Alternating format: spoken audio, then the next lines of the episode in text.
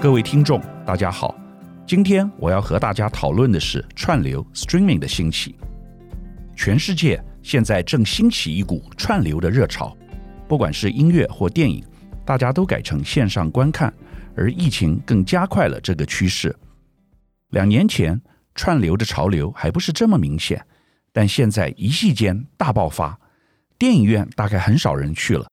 以前我每两周要看一部电影。但现在已有三个月没有去过电影院。至于音乐，现在不少是串流，传统的 CD 正在快速消失。我个人还不是很习惯这种串流文化，还是会买 CD 来听。但我在成品唱片部门看到架上的 CD 已越来越少，相信再过一两年，CD 这种音乐的传播媒介可能会渐渐消失。我个人很常买 CD。而且正因为串流快速流行的趋势，我反而越买越凶，怕将来就买不到了。特别是现在有出一些西洋歌手三十周年、四十周年，甚至五十周年的纪念专辑，我都大肆收集。谈到串流，上周有一个很具指标的消息，但一般人没有注意，就是以前大陆首富万达集团创办人王健林。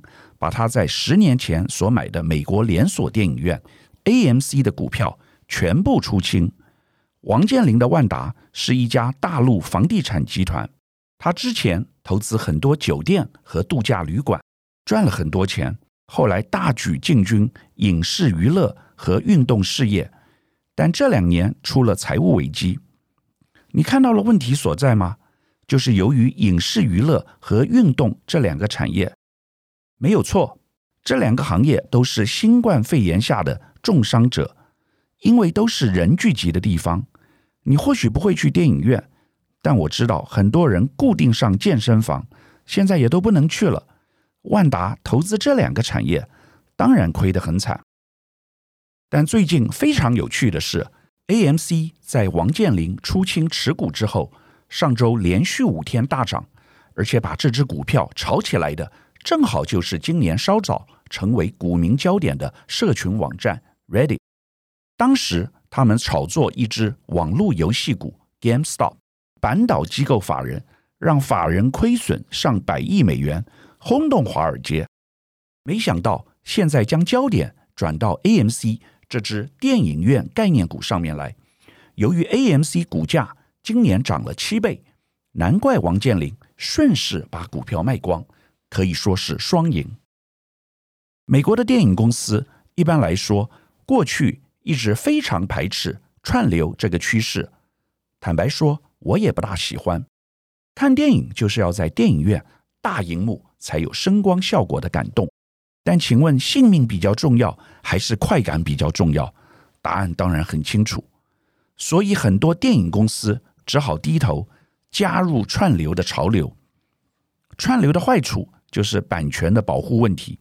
毕竟，在今天网络那么发达的时代，很多内容只要透过指尖一按，就可能把智慧财产的内容传到别的地方去，非常不安全。但没有办法，因为人们不愿意再到电影院看电影，疫情更加速了这个趋势。好莱坞近期的做法是先将实体电影于影厅放映一段时间，然后。再开始开放串流影片，但这个做法在去年疫情严峻的状况下改了，连首映都开始用串流方式。我记得第一部首映即使用串流形式的大片是《花木兰》，本来是暑假头档巨片，但因为疫情延了两次，最后只好用串流方式首映。当然卖座不如预期，电影公司迪士尼应该赔了很多钱。另外一个和串流有关的趋势是新形态电影公司的兴起，特别是大型互联网平台公司，主要是 Netflix 和 Amazon 这两家。Netflix 是今年奥斯卡奖的大赢家，很多电影都是 Netflix 出品，不像以前好莱坞集中在所谓的六到八大电影公司，像华纳、迪士尼、福斯、环球、哥伦比亚、派拉蒙和米高梅等。Netflix 最早的时候只是平台，以网络取代传统租录影带的百事达 （Blockbuster），但后来越做越大，把百事达干掉，现在甚至自己开始制作内容。上周有另外一则很重要的新闻：美国亚马逊以九十亿美元代价买下米高梅电影公司。米高梅是美国老牌电影公司，曾拍过《魔鬼终结者》和《洛基》等知名电影。其中最有名的是家喻户晓的《零零七》系列，现在已拍到第二十五集，十月会上映。所以有人说，詹姆士·庞德的新老板是贝佐斯。米高梅之前曾经破产，后来被私募股权基金买下，原来出价只有六十亿美元左右，但最近因为市场太热，价格突然暴增百分之五十，到九十亿美元。根据市场分析，亚马逊渴望透过这项收购案增加大量版权内容，强化其高端客户 Prime Video 内容的能见度与价值，增强在串流影音领域的实力。亚马逊在电影、电视营运、赛事直播等领域已投入大笔资金，以支持旗下影音平台对 Prime 会员提供的内容。光去年在串流影音与音乐服务的内容方面就砸了一百一十亿美元左右。亚马逊目前正在制作《魔戒》影集，第一季的预算为四点六五亿美元。所以未来亚马逊不只是电商，不只有 AWS 云计算平台，连最热门的数位影音内容也不会缺席。您可能会好奇，为什么串流市场突然会变热？主要原因大概是由于近期另外一笔交易，就是美国电信公司 AT&T 将旗下媒体资产华纳媒体 Warner Media 和另一家探索频道 Discovery 合并。华纳媒体是美国最大的媒体公司之一，底下拥有的频道包括 HBO、CNN、TNT 以及华纳兄弟电视与电影工作室。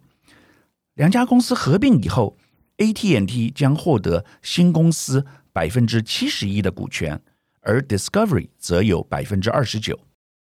这个案子很有趣，因为 AT&T 是在二零一八年砸下重金收购时代华纳，当时交易金额高达八百一十亿美元，还使得 AT&T 背负了一大堆债务，因为要向银行借很多钱。这次 AT&T 把媒体事业部门分拆出来和 Discovery 合并，并且用比较低的价格，约五百亿美元卖出，等于是承认以前花八百一十亿美元买的错误。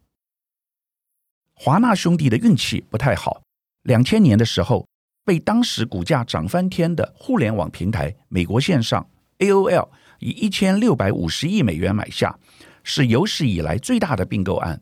轰动全世界。后来结果，由于网络泡沫，美国线上股价大跌百分之九十九，华纳兄弟又恢复单身。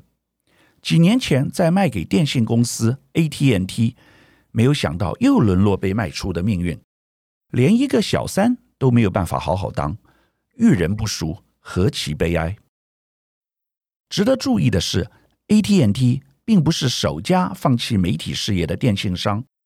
美国最大的电信公司 Verizon 才刚在五月初宣布，以五十亿美元的价格将雅虎等媒体业务卖给私募股权公司，而 Verizon 买下雅虎也不过是两年多的时间，当初花了九十亿美元，现在同样是认赔杀出。